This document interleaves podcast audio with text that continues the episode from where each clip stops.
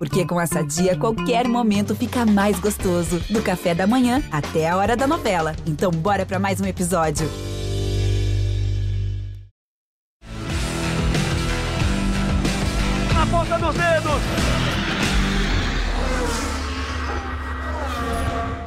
Hora de velocidade no GE. Globo está começando mais um episódio do Na Ponta dos Dedos. Eu sou Bruno Fonseca, tenho aqui mais uma vez a alegria de apresentar esse podcast e hora de apresentar os nossos convidados nesse episódio do Na Ponta dos Dedos, começando com o nosso sócio proprietário, pai da Amanda. Pode soltar a vinheta. Rafael Lopes. E aí, Rafa, tudo bem? Fala, Bruno. Nossos convidados aí que daqui a pouco você vai revelar amigos do podcast Na Ponta dos Dedos que gostam de corridas. A gente teve um final de semana muito movimentado na Fórmula 1. Mais um capítulo da polêmica Hamilton e Verstappen, aquela polêmica do ano da Fórmula 1. Mas o que eu acho, o que eu achei mais legal do fim de semana foi a volta da McLaren depois de 170 corridas, vencendo em Monza e não só vencendo, fazendo dobradinha com Ricardo em primeiro e Norris em segundo. A gente vai falar mais disso sobre, ao longo do programa, tem Stock Car também. É, vai ser muito legal esse programa e estou ansioso para você revelar os convidados, são dois grandes amigos. Primeiro vamos cruzar a fronteira. Hoje estamos internacionais aqui no podcast Na Ponta dos Dedos. Mais uma vez, uma alegria receber Rafael Sibila, correspondente dos canais Globo na Argentina um apaixonado por velocidade também. Tudo certo, Sibila? Fala, Bruno. Um abraço para você, para o Rafa. Daqui a pouquinho a gente revela o nosso convidado. A única coisa que eu posso dizer, para dar uma dica aí sobre o nosso convidado, é que eu tenho muitas saudades do período assim que eu tinha um contato mais próximo com ele por conta do que eu cobria. Assim, foram acho que três ou quatro temporadas e te digo que dos eventos que eu cobri desde que eu entrei no esporte da Globo em 2013, certamente é o evento mais espetacular que existe para estar ali no dia a dia cobrindo. E aí você daqui a pouco revela o nosso convidado. Mas ele me traz uma certa saudade, assim, né, a presença dele aqui. E você sabe, Sibila, que nós conversamos lá nos canais Globo, né, sobre as transmissões. A gente tem toda uma restrição ainda por conta da pandemia.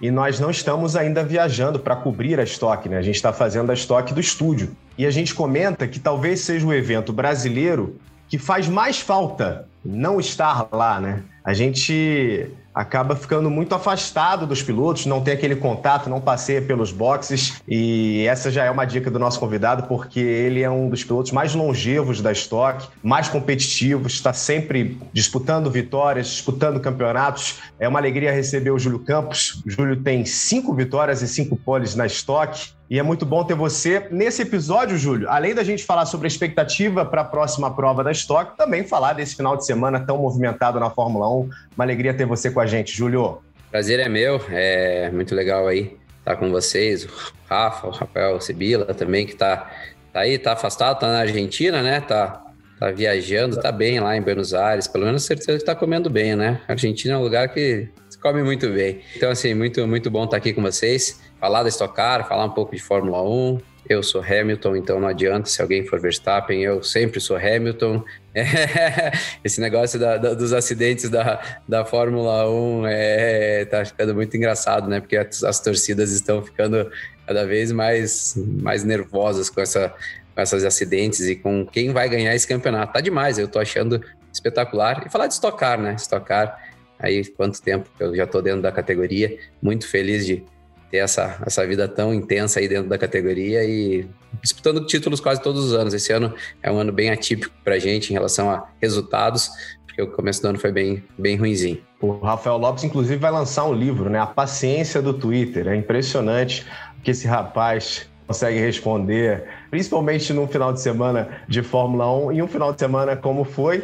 E aí, Júlio, antes da gente mergulhar no assunto F1, queria que você falasse um pouco sobre como está a sua temporada né, essa volta de uma parceria com o Rodolfo Mateis, você como parceiro também do Felipe Massa, o Felipe participando pela primeira vez de uma temporada completa da Stock Car e um pouco da tua expectativa também em relação a esse final de semana que vem por aí, a Stock com duas etapas no mesmo fim de semana, duas etapas em Goiânia, uma utilizando o circuito misto e outra utilizando o anel externo. A gente teve essa, esse exemplo agora em Curitiba, numa situação diferente, porque as corridas foram em finais de semana diferentes e agora em Goiânia, as duas provas, as duas etapas no mesmo final de semana, Júlio. Vamos começar pelo Rodolfo. O retorno à R Mateis é uma equipe gigantesca. Eu acho que a gente a gente tem um histórico muito bom, foi um terceiro colocar, um terceiro lugar no campeonato, sexto no outro que a gente acabou quebrando a final. Então é a gente chegou disputando o título nelas, então sempre muito rápido. E esse retorno foi bem bem complicado, na verdade, por, por um motivo que foi uma escolha nossa, todos juntos, o Rodolfo é, com algumas ideias sobre o carro e algumas estratégias bem, bem, bem agressivas para que a gente tivesse um começo de ano muito forte e acabou que a gente teve alguns problemas nas três primeiras etapas. É, a gente tentou vários, várias coisas diferentes no carro para fazer um negócio realmente. É, a ideia era título, simplesmente. E como do, quando a gente viu que não funcionou algumas coisas, ele rapidamente é, reverteu as coisas dentro da equipe. Então, assim, mostrando quão, o quão grande é a R Mateis também. Cascavel, a gente já já largou em terceiro, estava tava super bem na, na corrida, onde a gente estava começando a retornar para o campeonato e acabou quebrando um câmbio, um negócio que não é da equipe, é um atuador do câmbio, ele teve problema na primeira etapa em Goiânia e de novo agora. E é uma coisa que a gente recebe, né, da equipe recebe, é, do pessoal da, da categoria, ali acabou quebrando na, na, na, sei lá, na sétima, oitava volta, uma final de semana que a gente ia fazer muito pontos, muitos pontos. Curitiba já foi bom, fiz um quarto e um quinto numa mesma etapa, foi o terceiro maior pontuador. Então, assim, o carro voltou. A gente sabe que o carro voltou, a gente está ali andando entre os, entre os oito, entre os seis, que é onde a gente tem que estar tá junto com a Mateis é, para estar tá disputando o título, né? Quando a gente tiver um carro para disputar a corrida, pole vitória, a gente sabe que a gente vai fazer e a ideia do campeonato, todo mundo, que vocês que estão aí há tanto tempo, vocês sabem, tem que estar todas as etapas andando entre os, entre os oito, entre os seis, para que você chegue uma corrida em, em quinto, sexto e a, outra em, em, e a outra no pódio. A ideia do Stock Car é sempre essa, ou você fazer um pódio na primeira e chegar entre os dez na segunda, ou o contrário. Mas você tem que estar sempre ali naquele bolo dos dez na primeira etapa para você fazer essa inversão de grid e fazer a maior pontuação, a maior pontuação possível. Em relação a tá andando com o Felipe, cara, não tem nem o que falar. O Felipe a gente corre de kart junto desde, sei lá, desde os 12, 10, 9, não sei, é muito tempo junto. Então, assim, aquele negócio de estar tá correndo com um cara que é seu amigo de infância, cara que fez tanto pelo país, né? Então é, aquela coisa, é muito bacana você estar tá recebendo um cara que representou o país tão bem. Pô, o cara uma Ferrari, né? Num negócio de estar tanto tempo dentro de uma Ferrari, é, é muito legal. Um cara que entrou na, na Fórmula 1 e realmente foi um daqueles dos caras que entrou e ficou, né?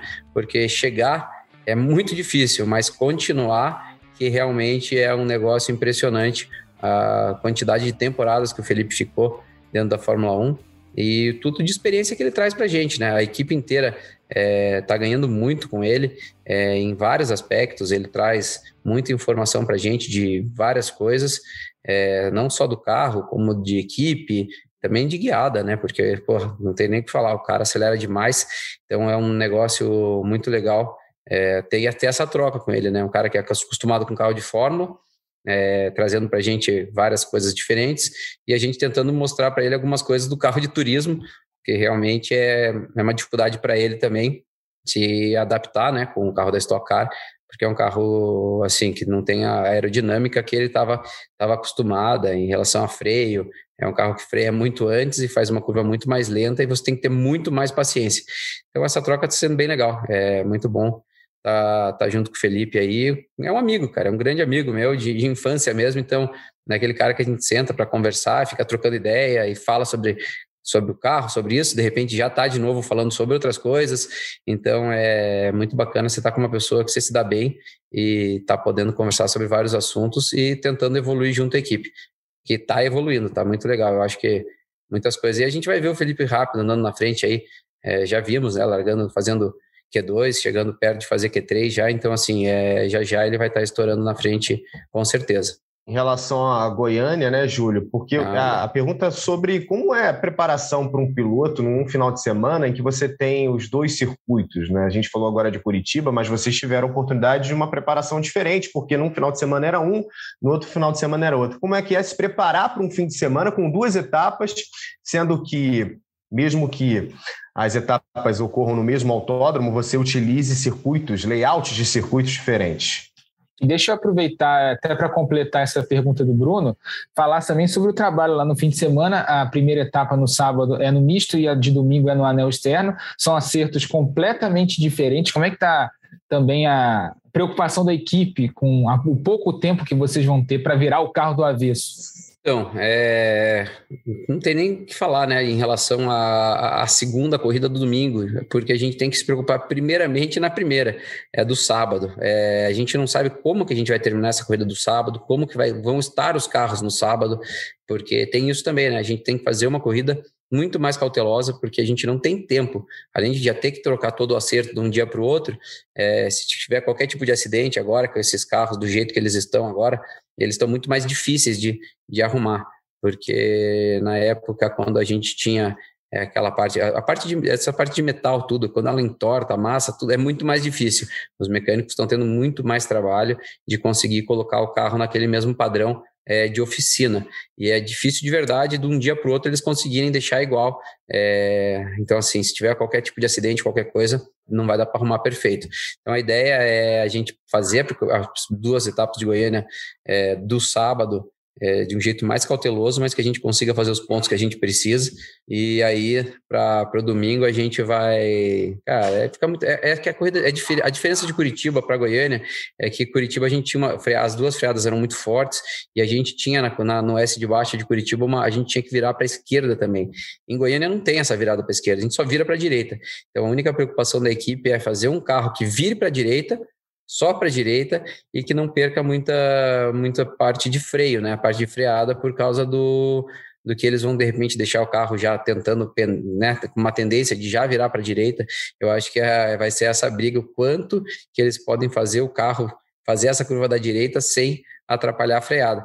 E também, né, asa, tentar usar o menos, menos asa possível e gunner para que o carro tenha é, esse ganho em reta. É, é um negócio legal, eles estão estudando, eu sei que os engenheiros, Rodolfo, Thiago, eles estão batendo cabeça já lá com certeza para fazer com que esse carro funcione as, as, duas, as duas corridas.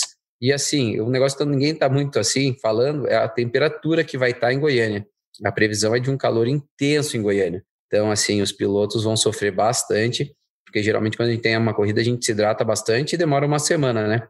Então, para uma corrida que vai acabar no final da tarde, é, e a gente no outro dia de manhã a gente já tem treino, tomada de tempo e depois corrida, é, não é um negócio que vai ser, não vai ser muito fácil para os pilotos também. É, a gente vai ter que estar tá bem hidratado, passar o final de semana inteiro aí a base de, de, de bastante água, bastante, sei lá, soro, Gatorade, dependendo do que cada um dos pilotos vai querer vai querer se hidratar como vai querer fazer, mas é essa corrida com certeza vai ser a, a mais intensa aí, é, a mais intensa do ano, com a temperatura que está tá prevista aí para vir em Goiânia esse fim de semana. Sibila, fica à vontade se quiser fazer uma pergunta aí para o Júlio, para a gente depois mergulhar na F1. Eu vou puxar um pouquinho a, a sardinha aqui para o lado argentino da história, porque primeiro me chama a atenção, e isso acho que também mostra para o brasileiro a importância que tem a Stock Car no automobilismo atual.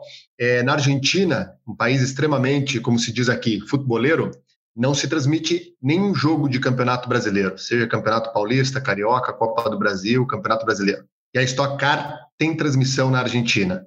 Claro, a população, os argentinos são apaixonados por, por automobilismo, né? Se a gente compara com a TC, né, o Turismo Carreteira. Primeiro campeonato de TC é de 1937, a primeira temporada da Stock é de 1979. Isso mostra a tradição e a paixão que tem os argentinos pelo, pelo automobilismo. E a gente já viu por muitas vezes a Stock tentar é, se internacionalizar, com corridas aqui na, na, na Argentina, com convite de pilotos é, estrangeiros, seja na corrida dupla ou agora com o Matias Rossi é, participando pela segunda vez, se não me engano, o ano passado já teve a temporada completa e agora está na sua segunda temporada completa. Então, pensando no cenário pós-pandêmico e a gente terminando né, esse caos que a gente vive nesse momento, eu queria que você falasse, é, com toda a experiência que você tem, a importância que seria continuar atravessando as fronteiras e não só pensando na Argentina, mas pensando em transformar a estoque em algo mais sul-americano, ou se você acha que realmente ela tem que seguir a tendência de ser um campeonato nacional mesmo, com a possibilidade de uma edição de uma corrida é, fora do país. É, e também o que o Matias Rossi passa para vocês nas conversas que você tem sobre a, a categoria, né, quando ele faz alguma comparação com a TC 2000, com a Super TC aqui. Uma ótima pergunta. É muito legal esse negócio, nessa interação é, de ter o Matias Rossi, um cara que acelera demais. Ele é um cara que realmente que mostra todo o potencial que ele tem, tanto na, no, já na Stock Car, já tem um cara que já largou em segundo, Interlagos. É um cara que no ano passado, esse ano, ele está fazendo várias corridas legais. Perdeu algumas corridas por causa do, da pandemia, de não poder atravessar a fronteira também, né? E assim, mas a interação tá muito difícil de ter com ele por causa que a gente não está na mesma equipe e a gente teve muitas corridas aí que a gente teve no começo do ano passado, principalmente, que a gente fazia as próprias reuniões internas das equipes por Zoom, tudo para não ter muito contato. Esse ano agora já está melhorando bastante, mas é, não tive tanta interação com, com o Matias em relação a conversar sobre as corridas e tudo, como, como, como ele está achando mas é só por ele estar tá fazendo o segundo ano dentro da Stock Car mostra o quão é legal e quão, quão interessante é estar tá fazendo essa, essa troca, né? E assim, para a gente seria legal que fosse direto, né? Que a gente tivesse mais corridas fora e só que muda isso daí já pega muito para um cenário de patrocínio, quanto quanto que afetaria os nossos patrocinadores, é, entendeu? Porque muitos pilotos que estão no Brasil, o carro deles só tem patrocinadores do Brasil. Então, se você leva uma corrida é, para correr por todo a Sul América inteira para fazer um campeonato maior para isso, acaba que de repente tem que ver qual que é o interesse dos patrocinadores também. Então, assim, é aquele negócio que sempre acaba no que a gente sempre é o maior problema do automobilismo, que é a parte financeira, como que a gente vai fazer com que o patrocinador, que é o cara que realmente tem que estar tá aparecendo, esteja feliz com isso. É, uma corrida na Argentina, de repente, ou duas fora, fora do país, é, geral, pode ser até um negócio muito bacana, mas eu acho que tem que ver para cada patrocinador como seria como seria aceito isso, entendeu? É, acho que a parte principal para a gente fazer um campeonato desse seria esse entendimento que, que é o pessoal da categoria ia ter que ter junto com os patrocinadores. E para a gente não, os pilotos querem correr. Se a gente tiver corrida onde for, é, a gente roda o mundo. A gente não tem, não quer saber de, de correr só nos mesmos autódromos. A gente sabe que o Brasil é um país que a gente está com um déficit grande de autódromos. A gente precisa de mais autódromos. Então, para a gente seria muito legal também essa parte de correr em novas pistas, né? É, seria um negócio muito interessante também.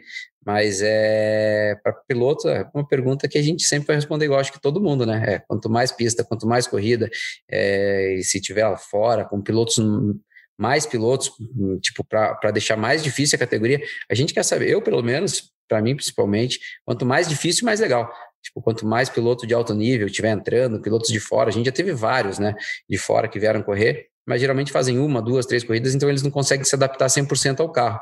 Mas depois de um tempo é legal de ver esses caras é, quão rápido eles conseguem ficar com a gente e deixar a nossa disputa mais interessante para vocês, porque quando chega esses famosos que andaram de Fórmula 1, pô, o pessoal quer saber como que eles fizeram, qual foi a adaptação, é, como que eles chegaram e andaram, pô, como que um cara que andou tanto tempo de Fórmula 1 chega na Stock Car e larga a primeira corrida em 25º. Os caras, pô, às vezes, entendeu? Para o pessoal, para o público, é interessante. Tem, tem, lógico, tudo tem uma explicação, tem uma adaptação. É, então é muito legal de, de poder estar tá passando para o público isso e mostrar. O, a Stock Car realmente é muito forte. É um, hoje é um dos campeonatos mais difíceis do mundo. Só contando é, para quem não sabe, quando a Stock veio correr aqui na Argentina pela primeira vez em 2006, a gente completa 15 anos de um acidente, é, assim, se eu posso usar o termo espetacular, que foi o acidente do Walter Salles. Quem depois puder, busque a imagem, porque é um acidente muito forte. E a, falando sobre pilotos argentinos, a gente já teve até a participação do Petito Lopes em uma das corridas de convidados, a, campeão da Le Mans. E sobre a dificuldade de pilotar, eu lembro, eu não sei se o Julinho seria louco o suficiente para topar o desafio que o Felipe Fraga topou, em que eu pilotei um carro da Stock rodei duas vezes lá na e, e eu não sabia, o carro estava totalmente desconfigurado, a marcha não marcava tal. E quando ele dá as duas voltas de instalação, eu vou olhando como ele vai fazendo. Eu falei, ah, vou tentar fazer, óbvio que é, mais devagar, mas vou tentar trocar a marcha que nem estava trocando. Bom, estava tudo desconfigurado, a marcha não, não é. E eu só sei que eu, ele olhava para mim e falava assim: ó, você freia na placa de 100. E quando eu freiei na placa de 50, ele tava assim para mim: para, para, pelo amor de Deus! E rodei duas vezes o carro, mas foi uma experiência muito legal de ter pilotado por uma volta na, no Autódromo de Curitiba. Se, se, tem uma coisa que piloto detesta é andar de carona, isso eu já tive essa experiência, já, já ouvi de vários isso. Principalmente um não piloto, né? É, não, se for de um outro piloto é mais tranquilo, mas de um não piloto é mais, mais, mais difícil, né? Porque a gente realmente não, não sabe o que esperar, né? Então, é, com certeza. É, mas é, dá para fazer, não tem problema nenhum. A gente, estando amarrado com cinto, capacete, bora, a gente faz e a ideia, a ideia, a ideia é boa. Bora lá, vamos ver se se roda uma vez só já melhorou 50%. Gostei dessa dica. Sensacional. Estoque é demais mesmo, né? Além de ser uma grande categoria, é impressionante quão competitiva é a estoque, né? A gente não cansa de se impressionar, mesmo para quem acompanha, para quem trabalha perto da estoque. A gente continua embasbacado, às vezes, com certos equilíbrios que a gente vê durante a temporada. É muito interessante essa parte da, da, da, da, distância que os carros ficam, né? Porque às vezes a gente tá lá em, sei lá, sexto, sétimo, falar, não, vamos dar o pulo do gato, porque agora a gente vai, vai brigar para fazer pole. Cara, às vezes ser do sexto, sétimo, que você poderia ter largado tranquilamente em sexto, ou quinto, ou sétimo, você vai para décimo oitavo. Fala, cara, a gente foi dar um tiro e a gente. Então, assim, hoje em dia, os pilotos mais experientes preferem né? Quando está muito perto ali, nunca sair muito e sempre mexendo devagar nas coisas para não acontecer de você dar um tiro errado e acabar largando lá para trás, porque realmente acaba com o fim de semana, acaba ficando muito dificultando demais um fim de semana. Para trazer duas notícias aqui, é, há duas semanas atrás, um site especializado em aeroportos deu que a Stock Car correria no Aeroporto Internacional do Galeão nesse ano. Fernando Giulianelli, que é o CEO da que é um plano que está no, no radar, mas que só para 2022. Eles precisariam arrumar um patrocínio apenas para fazer essa corrida. Então, infelizmente, para 2021 não vai rolar, mas é uma ideia muito boa aí para o futuro. O, aeroporto do Rio tá, tem uma parte ociosa hoje, a parte que foi construída para época das Olimpíadas, inclusive, diminuíram o número de voos, na pandemia diminuiu ainda mais o tráfego aéreo, então daria para fazer uma organização lá e seria uma saída interessante, já que o Rio de Janeiro deixou de ter autódromo já há algum tempo. E a outra notícia é do resultado da corrida passada em Curitiba. Né? A gente lembra que o Rafael Suzuki foi desclassificado depois da primeira prova por suposta adulteração de combustível. Saiu o resultado do STJD nessa semana. Por unanimidade, o Rafael recuperou os pontos da corrida, então ele segue com aquela vitória lá de Curitiba, só para trazer as notícias aí da Stock Car. E aproveitando, Bruno, passar os horários do fim de semana que estão aqui na mão, no sábado a gente tem o treino classificatório exclusivo na televisão a partir das 10h45 no Sport TV 2 e a corrida a partir de 1h10 também no Sport TV 2. No domingo, 10 da manhã, o treino oficial e a partir de meio-dia e 40 a segunda corrida do fim de semana, no sábado misto, domingo, anel externo de Goiânia. Traz essas notícias e os horários do fim de semana também. E se tem corrida nos canais Sport TV, uma coisa certa, Rafael Lopes estará lá comentando com o talento de sempre. Vamos mergulhar na Fórmula 1, né? A galera já fica, fala logo, fala logo do Verstappen, do Hamilton. Mas a gente tenta aqui no podcast ser bem didático e a gente tem que lembrar que nós tivemos nesse final de semana mais uma vez o experimento da corrida sprint, a corrida classificatória no sábado, que não agradou muita gente e acho que talvez não tenha agradado uma questão já desde o início uma largada ruim do Hamilton fez com que ele tivesse ali fora da zona de pontos, que ele não incomodasse o Verstappen. O Verstappen estava atrás do Bottas, o Bottas já estava punido, o Verstappen já sabia que ia largar na frente, então deixou a corrida um pouco mais monótona. A gente já viu ali o Hamilton com dificuldades na corrida de sábado para ultrapassar o Norris, mesmo com a utilização da asa, mostrando como Uh, no circuito como Monza, a asa não tem a mesma influência de outros circuitos. Então, Rafa, fala um pouquinho sobre esse início do fim de semana com mais uma vez a corrida sprint, a segunda vez que a Fórmula 1 adota esse sistema, essa fórmula no final de semana depois de Silverstone. Olha, Bruno, eu gosto do formato. Eu só acho que a Fórmula 1 precisa escolher melhor as pistas em que ela coloca esse formato. Monza, desde que foi anunciada, para mim é, não daria certo. A gente lembra que Monza tem a questão de ter retas longas, então, em teoria, é, são a, a gente tem pontos propícios para ultrapassagem, só que tem um pro, pequeno problema. Na Fórmula 1 atual, esses carros não conseguem seguir uns aos outros durante muito tempo, sem desgastar pneu, sem perder apoio aerodinâmico na parte da frente. Então, é, tem esse complicador e em Monza, o DRS é muito menos efetivo do que em outras pistas. A asa é menor, né? Então, quando a asa é menor, o, o vão que abre entre, a, entre os, as duas lâminas da asa é menor, então a diferença de velocidade entre o carro que está sendo ultrapassado, né, que não pode abrir a asa, e o carro que abre a asa é muito menor. Então é, fica mais difícil de tentar ultrapassagem. Foi exatamente esse o problema que a gente viu na corrida sprint de sábado, é, a, a, principalmente ali nas disputas das primeiras posições. O Verstappen não conseguia chegar no Bottas, o Hamilton não conseguia chegar no Norris, porque a McLaren é um carro que tem motor Mercedes e é um carro muito bom de reta,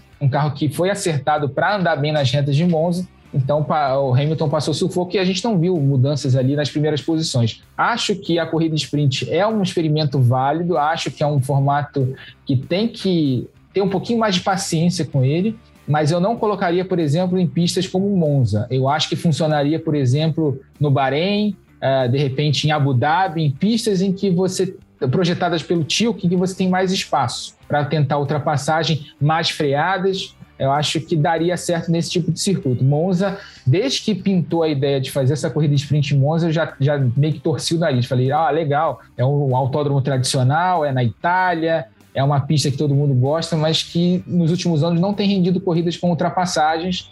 É, foi exatamente o que eu esperava, não, não, não foi nada diferente do que eu esperava essa corrida. E o Hamilton sofreu muito ali com aquela largada ruim que ele teve, acabou caindo para quinto viu o Bottas ganhando, o Bottas tinha que pagar a punição, então a pole ficou com o Verstappen, e aí aconteceu tudo que aconteceu no domingo. Mas é, a, a corrida sprint é, uma, é um, um, experimento que eu manteria pelo menos mais alguma. Faria em alguns circuitos diferentes. A intenção do Ross Brown, né, que é o diretor técnico da Fórmula 1, não é fazer em todas as corridas, é fazer em corridas selecionadas, então acho que eles têm que selecionar melhor os circuitos que eles fazem esse tipo de formato o impacto, né, Sibila, acaba sendo muito grande quando você tem a entrada do safety car, né? Aconteceu isso nessa corrida de sprint, é uma corrida menor, então você perder qualquer volta ali faz uma diferença muito grande. O Gasly perdeu a asa já na primeira volta, tivemos a entrada do safety car e fazendo uma comparação com o Silverstone, né? A corrida de fato não foi tão animada. Há uma expectativa de que a gente tenha de novo agora esse experimento Interlagos. Uh, muita gente está reforçando a ideia de como a Fórmula 1 olha para Interlagos, né, encarando Interlagos mesmo como um circuito clássico, para a escolha dessas desses fins de semana em que a corrida sprint está sendo experimentada. Silverstone, Monza e Interlagos, né? São circuitos clássicos da Fórmula 1. A expectativa agora é que a gente volte a ter uma corrida de classificação no Brasil. É, a, a, o safety car ainda ele trouxe um outro problema que a gente já saberia, já sabia que poderia acontecer na, na, nas sprint race, né, na, na sprint qualify, melhor dizendo, que é o fato de o desgaste do pneu não acontecer e não possibilitar também tantas ultrapassagens. E aí, quando você tem o safety car em que você está economizando o pneu, então você só tinha 18 voltas para desgastar os pneus. E ainda você perde algumas voltas atrás do safety car, o desgaste ainda é menor, então dificulta ainda mais num circuito como o de Monza. É, eu entendo a ideia da, da, da, Fórmula 1, acho que se realmente for para seguir pelas próximas temporadas, tem que ser, como o Rafa falou, é, e como é a ideia aparentemente do Ross Brown, a conta gotas, com escolha de circuitos, três, quatro na temporada, é, porque eu não acho que a Fórmula 1 tenha que ter uma, um sprint qualify sempre, assim, não é das ideias que mais me agradam, até porque eu gosto muito do atual formato do qualify e ainda projeto para o ano que vem com carros ainda com todo o novo regulamento, que a gente pode ter muitas surpresas, muita gente descobrindo, podemos ter uns, umas disputas de quali sensacionais no formato atual. Mas eu entendo também a ideia, é, a gente sabe que falando um pouco mais da, do olhar geracional, né, do público que a Fórmula 1 está buscando conquistar. A gente sabe que tem muita gente que não tem paciência para assistir uma hora e meia de qualquer coisa, não é só de Fórmula 1, é de futebol, de futebol americano, de basquete. Então, também é uma tentativa de trazer uma dinâmica maior para um público novo que está chegando. E, e, até me chama a atenção, é, o Rafa consumidor e, e participante ferrenho de Twitter, a quantidade de jovens que estão realmente tweetando e quando você fala de coisas dos anos 2000, e nós que temos mais de 30, é algo tão, né, tipo Schumacher, Barrichello, Montoya, ou ali fim dos anos 90, falar de Hackney, Coulter, é uma, uma geração que não viu essas corridas, não sabem quem são, não sabe como é que funcionava a Fórmula 1, mas começou a acompanhar agora. Então eu também entendo que a Fórmula 1 está é, tá fazendo um trabalho de buscar esse novo público. E isso envolve ter esse sprint qualify, corridas mais curtas, o trabalho de redes sociais, a liberação de publicação de vídeos e fotos. A gente lembra que dois, três anos atrás, para você publicar um vídeo da Fórmula 1, você tinha conta bloqueada. Fosse um videozinho de 15 segundos, te bloqueavam a conta. E hoje não. Hoje se entendeu que quanto mais se fala do assunto e mais se pulveriza, mais gente vai estar interessada. É, imagino que esse vídeo, o framezinho ali de 15 segundos do acidente Hamilton e Verstappen, poxa, milhões de contas publicaram, milhões de pessoas assistiram pelo, via redes sociais sem estar assistindo a corrida naquele momento. Eu acho que é um acerto da, da Fórmula 1 nesse sentido. E aí, Júlio, te agrada esse formato? Como você pensa para o futuro na Fórmula 1? Você acha que o ideal é que a gente tenha, de fato, em alguns fins de semana apenas, o modelo sprint? Ou você não gosta, não acha que tenha que, que fazer parte da atual Fórmula 1, Júlio? Então, na verdade, assim, é, é, um negócio difícil, né? Porque tem vários prós e vários contras também, é, dependendo da, de como for essa corrida, né? Essa corrida realmente de, de sábado foi muito monótona, tipo, então, assim, a gente já fica com aquele pé atrás. E essas escolhas, eu acho que, assim, como é primeiro ano, eles vão tentar em algumas pistas para realmente ter certeza de onde vão colocar. Uma coisa que eu não gostei foi, tipo, o Verstappen ganhou a, a contagem de pole, foi pro Verstappen, como se ele tivesse feito a pole, ele não fez a pole. Quem fez a pole foi o Bottas. Então, assim, isso que foi um negócio estranho, entendeu? Tipo, se você, o cara vai lá, faz a tomada de tempo, faz a pole.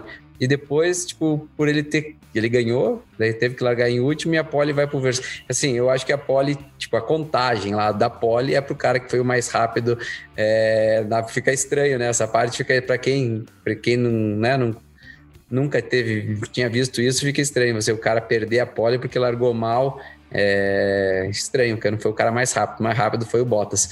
Mas beleza, eu acho que é tudo, é, é tudo novidade. É tudo, é tudo, a gente tem que aprender, assim, tá mudando, é, a gente vê que tudo tá sempre, né, em uma evolução constante, então tem que tentar, eu acho que a Fórmula 1 tá certa em tentar, tem que tentar aprimorar, é, ver qual que vai ser a saída, porque é uma corrida curta, realmente tem muita pessoas, muitas pessoas que não conseguem assistir tanto tempo, é, só que é, é saber como que eles vão fazer isso, né? Para ter um desgaste maior de pneu, é, que, sei, sei lá, uma, uma corrida onde eles tenham que correr com um pneu muito mais mole, onde esse pneu ele acabe mesmo nessas 15 voltas, 18 voltas que vão ter. Então, assim, obrigar que essa primeira corrida seja feita com o pneu mais macio deles e ou mais macio ainda do que eles estão usando hoje. Então, assim, a gente sabe que, é, que eles estão fazendo. E essa parte da Fórmula 1, eu, o Sibila estava falando no final, é, que as pessoas estão assistindo mesmo é, em, né, no Instagram, em coisas, e assim, e os memes que estão vindo, né? Porque vem muita coisa, é, vem muita coisa. Tipo assim, e as pessoas acabam perguntando, ô Júlio, o que aconteceu? Que apareceu o Hamilton com uma marca de pneu na cabeça. O que, que é aquilo? Tipo, as pessoas vêm te perguntar. Quem não entende de automobilismo, daí você pega e manda o link do, do vídeo do acidente. E os meu Deus, cara, aquele, o ralo realmente salvou a vida dele. Então, assim, são coisas que as pessoas estão entrando, cada vez mais pessoas é, que não entendem de automobilismo, de, de Fórmula 1, às vezes, né, e estão entrando. Então, é, é bom ver que, que tá, tá aumentando essa parte aí da, desses streaming, da, da parte de Instagram, Twitter. O Twitter eu não mexo tanto, né? Mas eu vou começar a mexer mais para ver se eu, eu começo a ver o Rafa lá, é, ver as brigas que ele tem com o pessoal, que o pessoal deve estar tá incomodando bastante ele ali.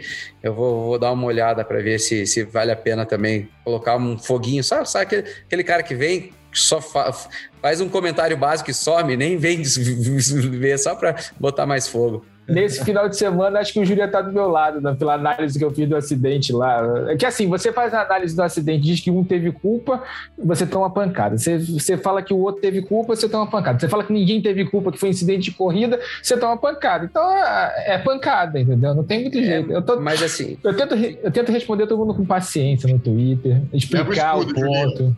É, não é, porque o, o, negócio é o seguinte, ficou é os torcedores do Verstappen contra os torcedores do Hamilton. Assim, eu, eu realmente eu gosto muito do, do Hamilton em pista. Para mim, ele é o cara, ele é o cara a ser batido. A cabeça dele para guiar é realmente diferenciada. E assim, a gente está vendo desde o começo do ano é, um Verstappen agressivo, colocando o carro para tudo ou nada, desde a primeira etapa, nessa etapa realmente também na primeira volta, ele vai para tudo ou nada e acabou, ele não está nem aí. E o Hamilton sempre tira o carro, e às vezes que o Hamilton não tirou, bateu, é, que foram duas etapas. E para minha, minha leitura é isso. E não tem problema, para quem gosta do Verstappen, ah, mas o Verstappen fez certo, Hamilton ia abrir, ele resolveu o problema ali, beleza, tá bom, é, é isso. Então tá bom, é o que você acha, é o que você acha. Não tem problema nenhum, mas o Hamilton tá usando muito mais de cabeça para os dois terminarem as etapas o ano inteiro. É, ele tirou quase todas as etapas. Quando eles vêm para dividir uma curva, o Hamilton tá realmente evitando os acidentes. Tô falando do ano inteiro, Bom, né, Rafa? Não tô falando de agora, dessa etapa só em, em questão. E essa, o Hamilton realmente ele foi duro, ele foi, é, ele deixou um espaço pequeno para o Verstappen, mas estava ali o espaço. Já que a gente iniciou o assunto do acidente, vamos deixar então para falar um pouquinho depois sobre esse retorno da McLaren né, às vitórias. Fazia tempo, né? Fazia tempo. Mas até destacando um pouco do cenário que a gente tinha, né, Rafa? Antes de fato do acidente que aconteceu, o Hamilton para, sai do box ali com pneus frios, pneus médios, isso na volta 26. O Verstappen tinha parado, tinha feito uma parada muito ruim. Red Bull sempre uh, com paradas muito rápidas. O Verstappen ficou 11 segundos parado. A própria parada do Hamilton também não foi boa, né? Foi uma parada acima de 4 segundos. E na hora que ele sai, os dois se encontram uh, na reta e vão disputar na primeira variante ali a posição. Depois de tudo que aconteceu, a gente sabe Ainda bem que o Alo estava lá para salvar mais um, né? Impressionante a sequência de incidentes e acidentes que tivemos depois uh, da iniciativa de termos o Alo como mais um, um, componente de proteção aos carros. Impressionante a sequência de acidentes que tivemos e a gente tem que agradecer muito porque a gente poderia estar falando aqui de uma tragédia. Exatamente. Halo nunca critiquei, né? Eu que falei, não gostei lá no início da ideia, tem que dar o braço a torcer depois de tantas. No primeiro acidente que já salvou a vida, já valeu a pena ter adotado.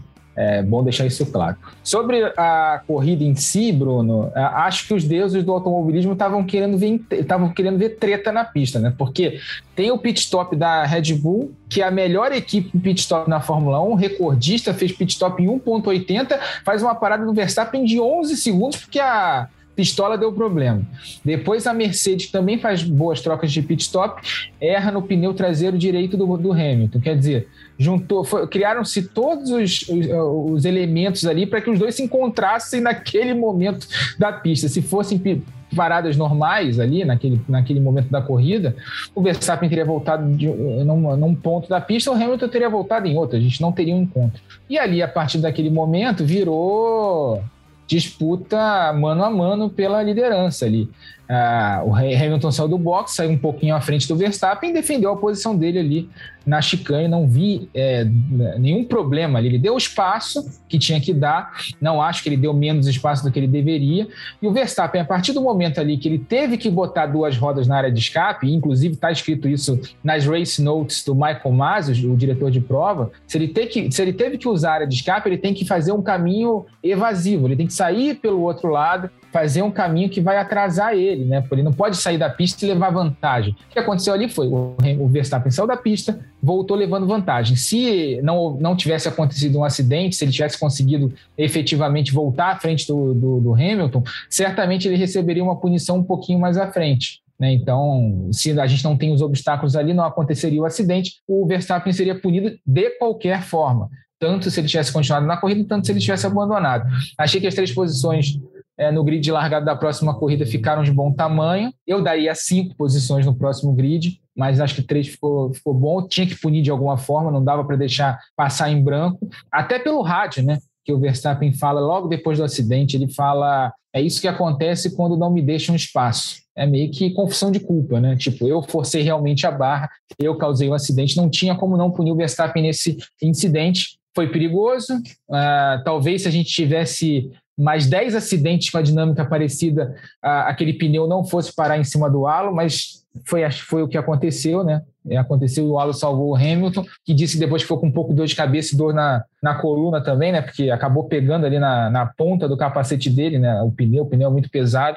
Ainda bem que tinha o halo, porque se não tivesse o halo, a gente já ter, teria visto, eu não tenho o menor problema de falar isso aqui. Se não tem o halo, a gente teria vi, visto a morte do heptacampeão ao vivo. E se a gente lembra daquela imagem do Senna de 94, um acidente, um acidente teoricamente normal, né, para quem estava vendo na televisão, que acontece muitas vezes nas corridas, né, foi um acidente forte, mas um acidente de dinâmica normal, não seria uma imagem bonita de ver na televisão. Imagina todo mundo, as pessoas que estavam assistindo ao redor do mundo vendo um pneu esmagando o capacete de um piloto ali. Não seria uma imagem bonita de se ver. Ainda bem que a gente tinha um halo ali.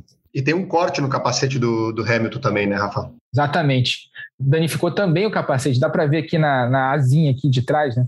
Ele, ele ficou levemente danificado. Ainda bem que não aconteceu nada e que O Hamilton ontem já estava, ontem de segunda-feira, a gente está gravando esse programa na terça, já estava em Nova York, na festa do match, né, no baile de gala do match lá em Nova York, então tudo bem com ele, ainda bem. É, não, é, ali o Halo, ele, o Halo, ele realmente foi muito, muito, muito bom, porque ali aquela asinha onde está quebrado do, do Hamilton, ela é uma asinha bem frágil mesmo, né, mas é, ela, ela tá ali mais para a parte de aerodinâmica mesmo do, do capacete mas é realmente foi bem assustador para quem depois das imagens da cabeça dele abaixada, o pneu em cima, a cabeça, cabeça dele bem abaixada, mostrou a altura exata onde está onde está o halo e ele realmente ele protege perfeitamente a cabeça do piloto se vem alguma coisa de cima. Você está com o Rafa também, Sibila, na, na dinâmica desse acidente, impressionante mesmo, né? Esses componentes que compuseram tudo que aconteceu, o fato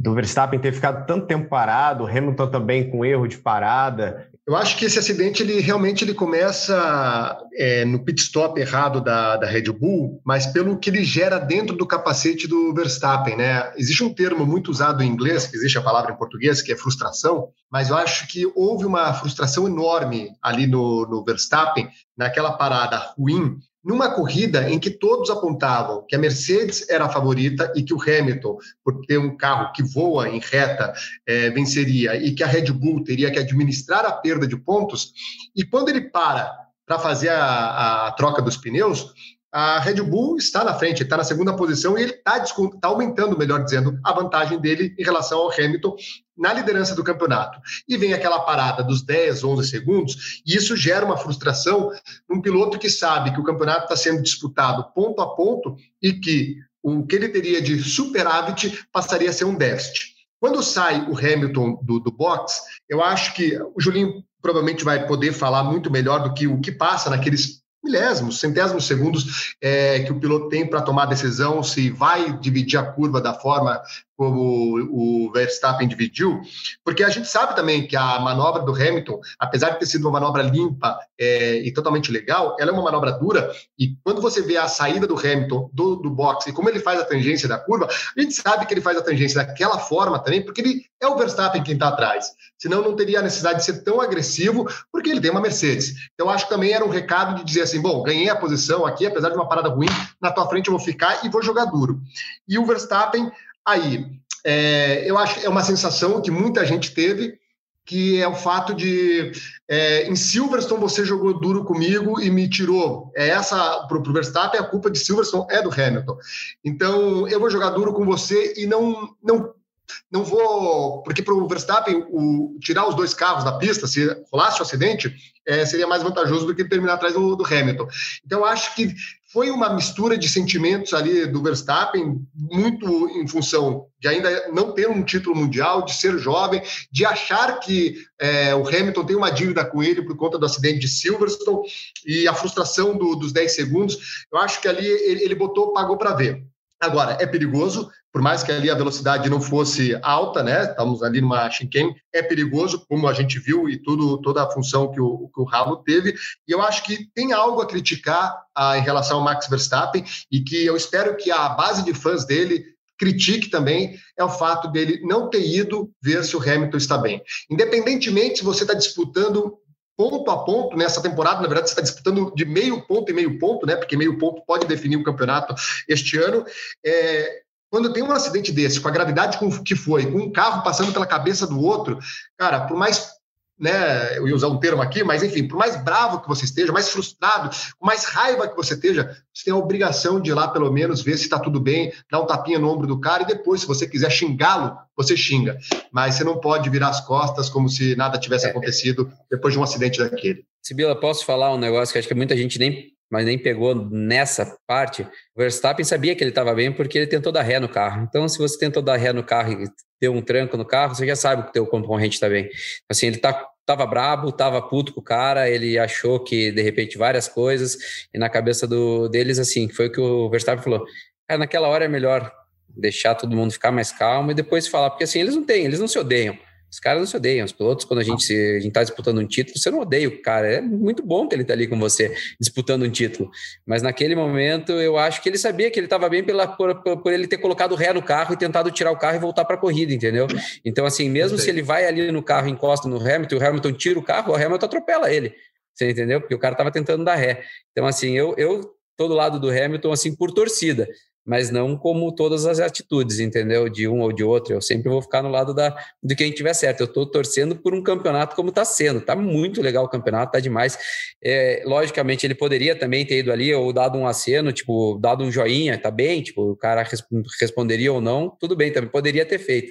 Mas ele sabia que ele estava bem porque ele tentou dar ré. Estou falando como piloto, entendeu? Perfeito. Claro, perfeito. é a análise que a gente não, não, não, não, consegue fazer aqui de fora, porque a gente vê e vê a atitude dele não indo lá cumprimentar e não tem essa visão do piloto de ver que o outro está fazendo, tentando a ré, que a transmissão mostrou, e já de interpretar, bom, o cara está bem. É, realmente, é, uma outra visão. Não, ruim ele não estaria tentando a ré no carro. Tem um detalhe legal naquela imagem que acho que pouca gente viu. Eu, eu, eu tô com o Julinho, assim, eu não vejo tanto drama é, ah, não olhou, não foi ver. Cara, eles estão numa disputa de campeonato, o cara estava de cabeça quente, o Hamilton estava dando ré para tentar sair da brita. Não vejo, ah, pô, legal, o cara, o cara foi filho da mãe porque é, não foi lá olhar para ver como estava o Hamilton. Não vejo esse problema. Eu fiquei olhando uma outra imagem que pouca gente notou, o fiscal que tava, chegou ali perto dos carros, o fiscal de pista, desesperado, porque o Verstappen volta para o box atravessando a pista, e não pode, né? Você tem que ir para a área de escape, você tem que pular o guarda-reio, né? E voltar por dentro. Ele foi pelo meio da pista, não quis saber se estava vindo o carro, não quis saber o que estava acontecendo. Você só vê ele desesperado, volta, volta, volta. E o Verstappen deu as costas e foi embora para o box, ali pela pista mesmo. É, acho, que, acho que é um acidente, cara. O que a gente tem que analisar aqui é porque o Verstappen, desde que estreou na Fórmula 1, e isso todo mundo lembra, inclusive ele, ele deu o apelido a uma manobra né, que foi proibida depois, né, já era proibida, mas depois foi reforçada a proibição, que é a mudar de linha durante a freada, foi apelidada de Verstappen Move, né, que é aquela freada que ele está freando já e muda de linha e ferra o cara que está atrás tentando a ultrapassagem, né, porque o cara já o cara já escolheu a linha na freada, né, e depois você não pode mudar a linha durante a, a frenagem, isso sempre foi proibido, e aí apelidaram isso de Verstappen Move, porque o Verstappen, todas as disputas de posição que, que ele era, era envolvido, ele fazia isso, ele mudava de linha, Inclusive, teve aquele acidente lá em 2018, no Azerbaijão, com ele e o Ricardo disputando posição, porque o Verstappen mudou de linha na freada. O Verstappen, o Ricardo já estava com a trajetória comprometida, deu na traseira dele, e aí os dois saíram da prova. Foi inclusive um incidente que provocou a saída do Ricardo da, da, da Red Bull ida para a Renault naquele ano. Né? Quem viu aquele documentário Drive to Survive lembra disso, né? O, o Ricardo toma a decisão depois daquele, daquele incidente. O que eu acho que a gente tem que avaliar é que o Verstappen joga duro e sempre jogou duro e nunca aliviou para ninguém. E a gente está vendo nesse ano, na disputa de título, que ele não está aliviando para o Hamilton em momento algum. O Hamilton, que é o heptacampeão, que é o piloto mais experiente, já optou várias vezes por não causar um acidente. Acho que a gente está diante daquele dilema da pedra e da vidraça, sabe? É muito fácil você ser pedra, mas é difícil demais ser vidraça. Nesse ano, a vidraça é o Verstappen, ele que é o líder do campeonato. Ele que tem que administrar. Ele tem o melhor carro do ano. Em Silverstone, por exemplo, se ele administra aquela, aquele traçado ali na COPS, não tinha acidente, não tinha batida. Se ele faz um pouquinho mais aberta a trajetória, provavelmente ele teria se mantido à frente e a gente não teria visto aquele acidente. Mas ele optou por não aliviar e fechar o traçado para cima do piloto que estava vindo atrás, acreditando que ele fosse tirar o pé ah, de novo em Monza. Botou o carro lá, falou: ah, cara, se, se bater vai ser culpa tua. Eu vou botar o carro aqui. E botou o carro de qualquer jeito, atropelou as, aqueles obstáculos na área de escape, perdeu o controle do carro e acabou batendo no Hamilton. O que acontece é que desde que ele estreou na Fórmula 1, ele faz esse tipo de manobra, ele não pensa, é, ele não alivia para ninguém, Sendo que, sim, você que é piloto de competição e está disputando corrida, você sabe que em alguns momentos você tem que aliviar, você tem que pensar no resultado, você tem que pensar no Rafa, campeonato. Você, eu só, só, você já prestou na, atenção nas disputas que o Verstappen tem contra o Leclerc? O Leclerc dá no meio dele todas as corridas. Eles, desde o kart, do kart, tem isso. Então, assim, pega todas as disputas do Verstappen com o Leclerc. O Leclerc nem pensa, ele vai e dá no meio, porque ele sabe como funciona. E é assim, são as disputas aonde o Verstappen já respeita. Ele já chega diferente quando ele disputa, com o Leclerc. E é o único cara que não está nem aí. O Verstappen lá no meio, ele foi na outra coisa. Teve uma corrida que, ele, que o Verstappen bateu nele e ganhou. É na outra, o Leclerc foi lá e deu no meio também, já para na largada. Então, assim, só para. Porque, assim, é muito. É, já tem um respeito bem diferenciado é, das disputas quando o Verstappen está contra o Leclerc. Aí você vê que o Leclerc não faz isso com os outros, né?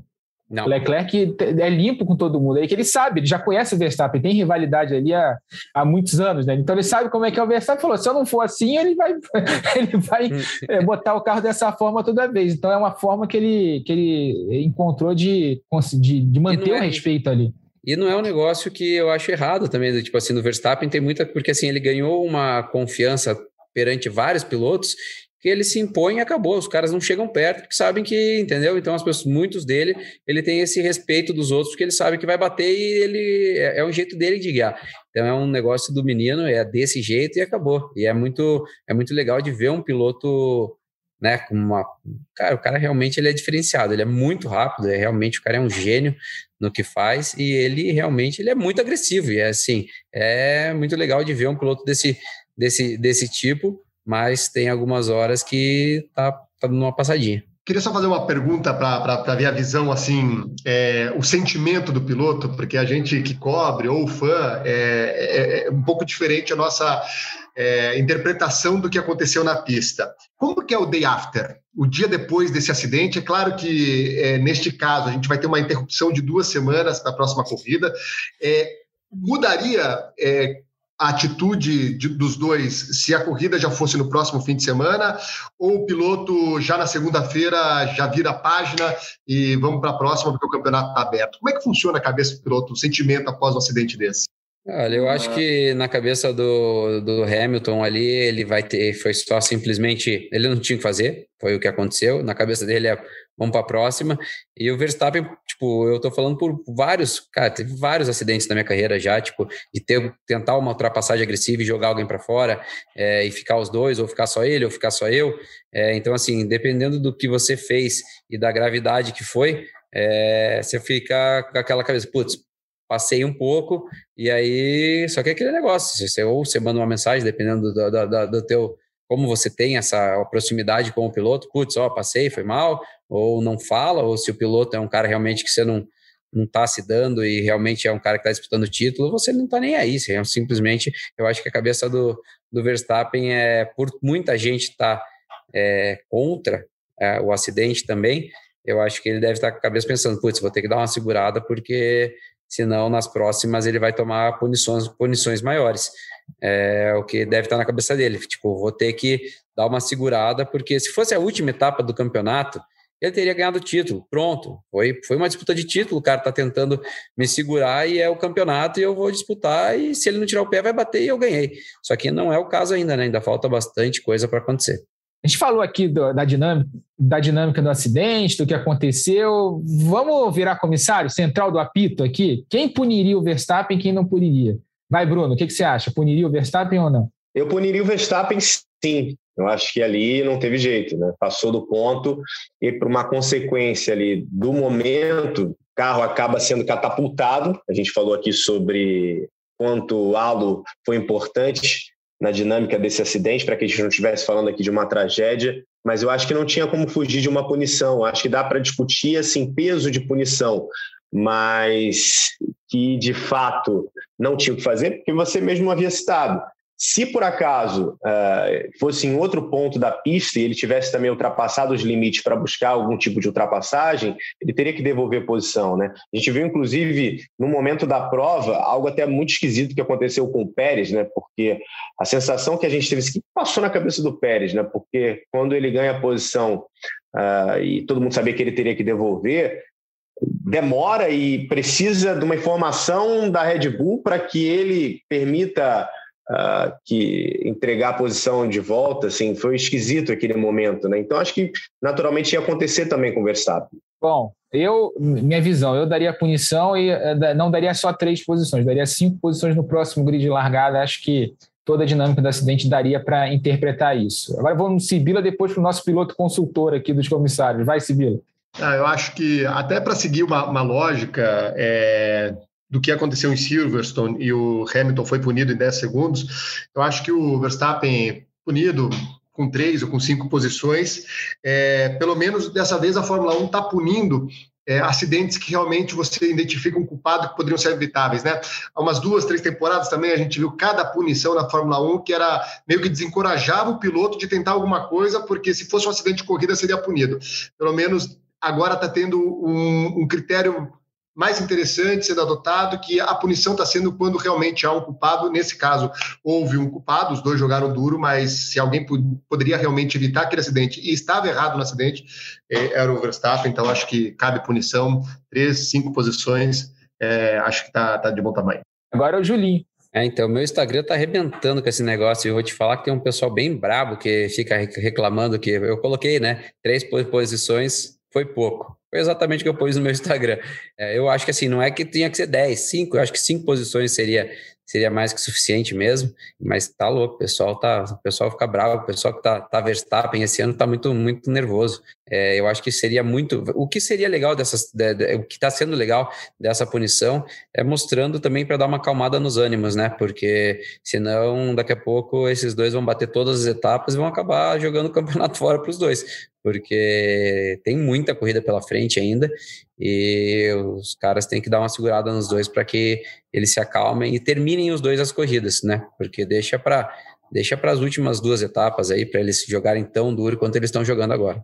O mais legal é ver a Red Bull competitiva, os dois com chances de vitória no campeonato, de conquista de título. E me veio a recordação muito forte depois dessa vitória do Ricardo, já que ele havia vencido pela última vez com a Red Bull em Mônaco em 2018. E naquelas temporadas, quando chegava uma pista como Mônaco, a gente dizia: olha, agora é o momento da Red Bull pontuar, agora é o momento da Red Bull buscar uma vitória. E eram poucos esses momentos, né? A Red Bull não estava conseguindo ser competitiva num campeonato inteiro, como está sendo agora, inclusive com um carro melhor. E naquela oportunidade, o Ricardo havia vencido pela última vez. Então, última vitória do Ricardo 2018 em Mônaco com a Red Bull. Última vitória da McLaren com o Button em 2012. E a última dobradinha em 2010, com Hamilton e Button fazendo a dobradinha com a McLaren. A McLaren volta a ter dois pilotos nas duas primeiras posições. Você mesmo, Rafa, já havia falado aqui sobre como a equipe estava competitiva já no sábado, né? A dificuldade que a gente viu do Hamilton de ultrapassar o Norris e acabou também, como consequência, mudando a dinâmica da prova, deixando a, a prova bem menos animada, porque já que Hamilton não chegava perto do Verstappen, a gente não tinha encontro dos dois na pista, muito pela força da McLaren nas retas com o motor Mercedes, Rafa.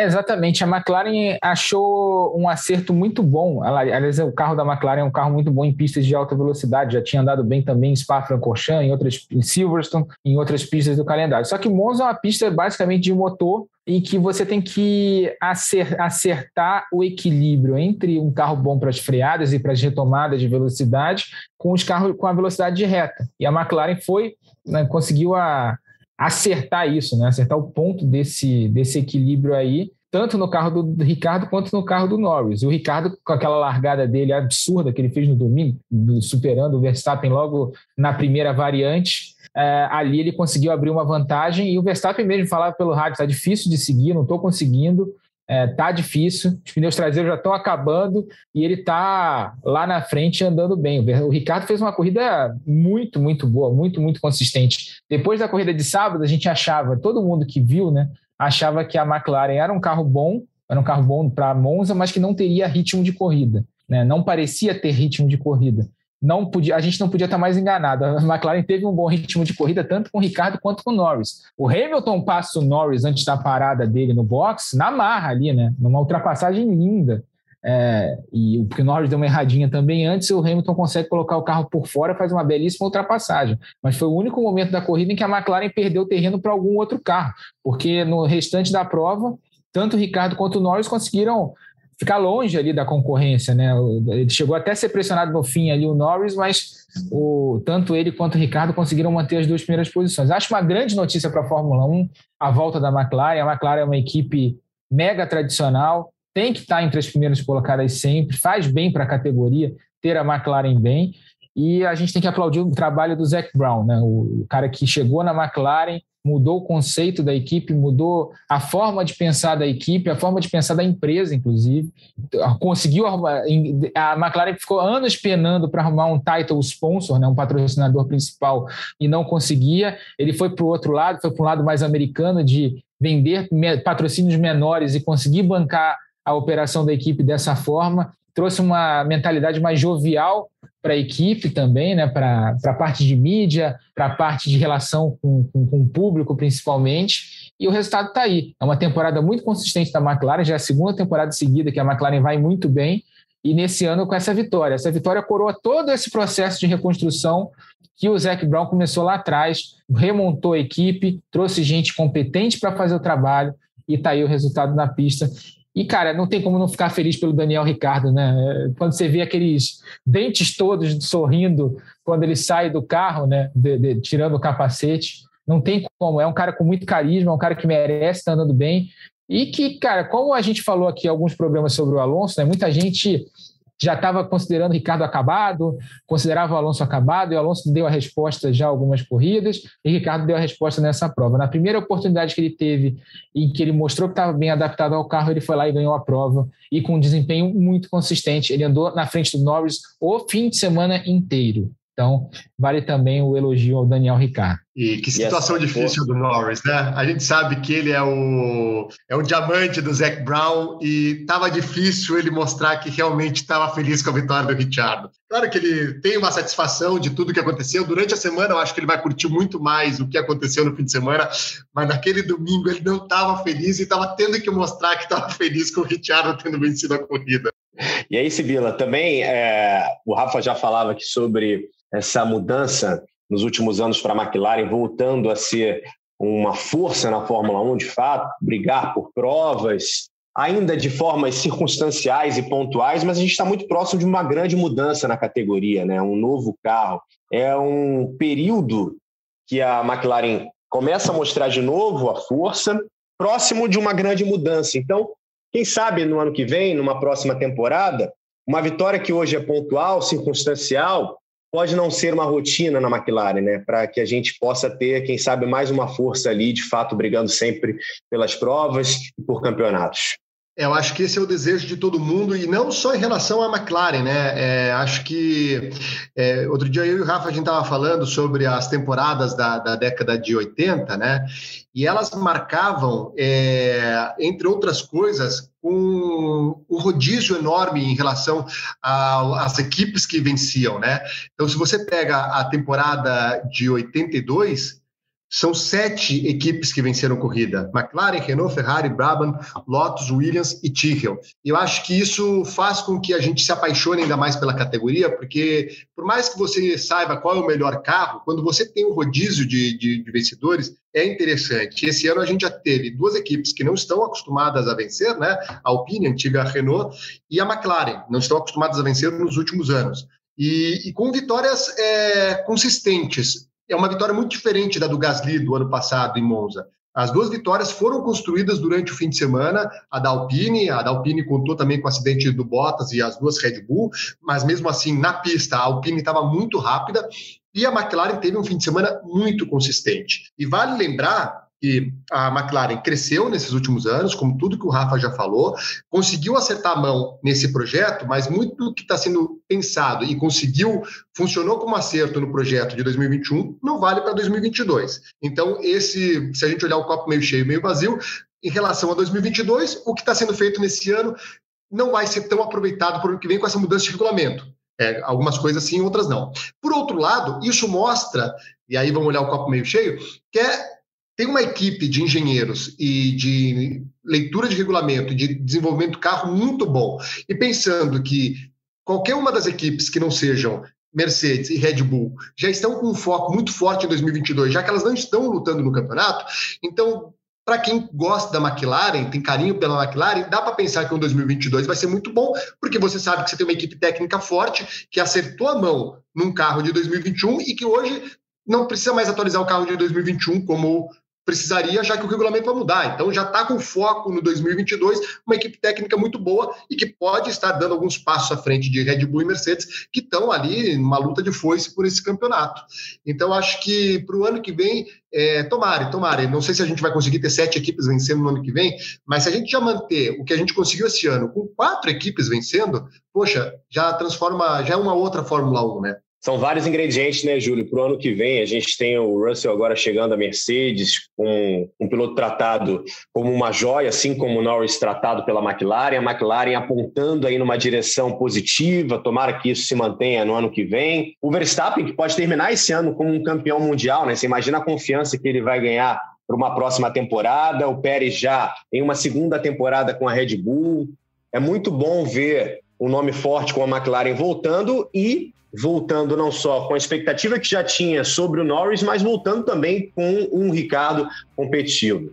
Ah, não, muito, muito bacana de ver, né? Pra, acho que para todos os brasileiros, a gente que é acostumado depois, né, de Ayrton Senna na McLaren, é, a gente vê eles andando rápido, é muito legal.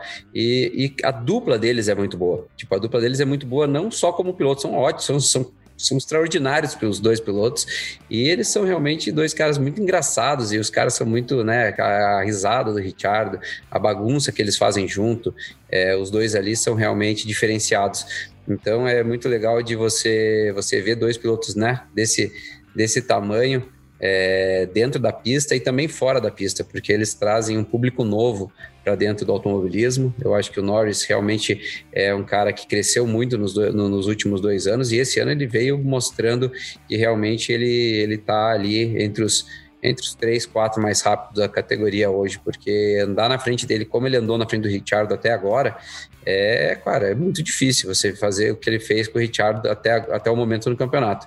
E agora o Richard começou a andar também, então é muito bacana, porque um vai começar a puxar o outro cada vez mais para frente. E com certeza os engenheiros, tudo, eles estão com um time muito grande, muito rápido, porque é, né, eles têm o motor Mercedes, mas eles estão conseguindo é, carregar carregar esses carros aí para ano que vem. Aí a gente espera que eles consigam, consigam continuar com a McLaren andando na frente.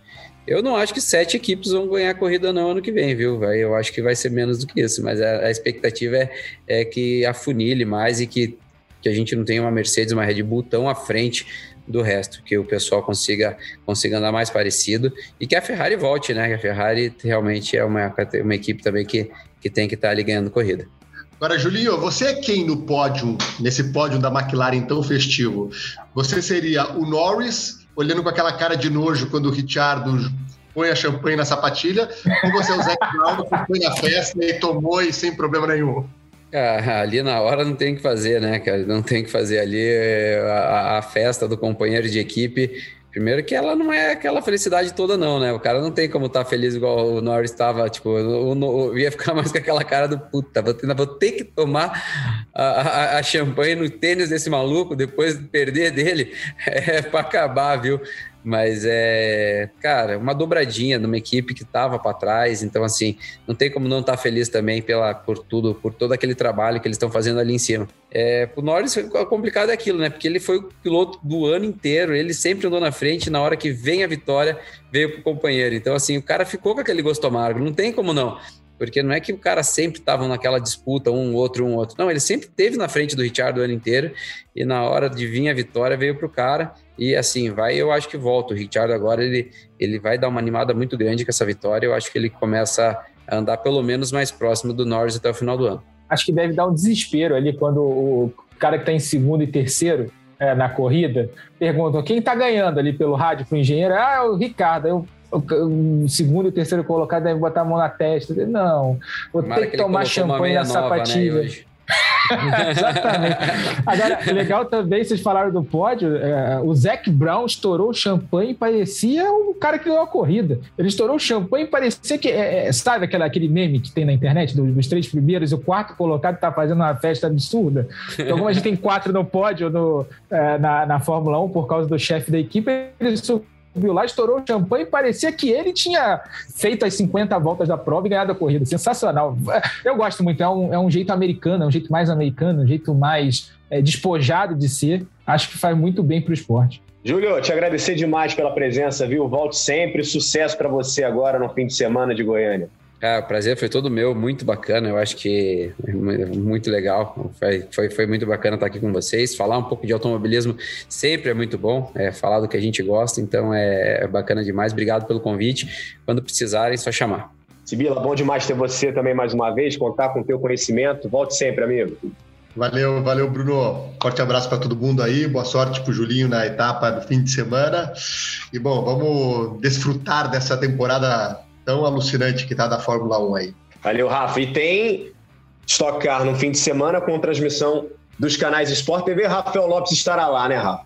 Sempre, tá? Tamo junto sempre. Transmissão de, de automobilismo no Sport TV, lá estou eu fazendo. Mas esse, esse final de semana eu tô bem animado para Stock Car. A temporada tem sido maravilhosa também. A gente tá falando, tá falando da Fórmula 1, da Stock também tem sido muito equilibrada. E agora, com esse desafio de misto e anel externo no mesmo fim de semana, estou muito curioso para ver, principalmente a corrida de domingo.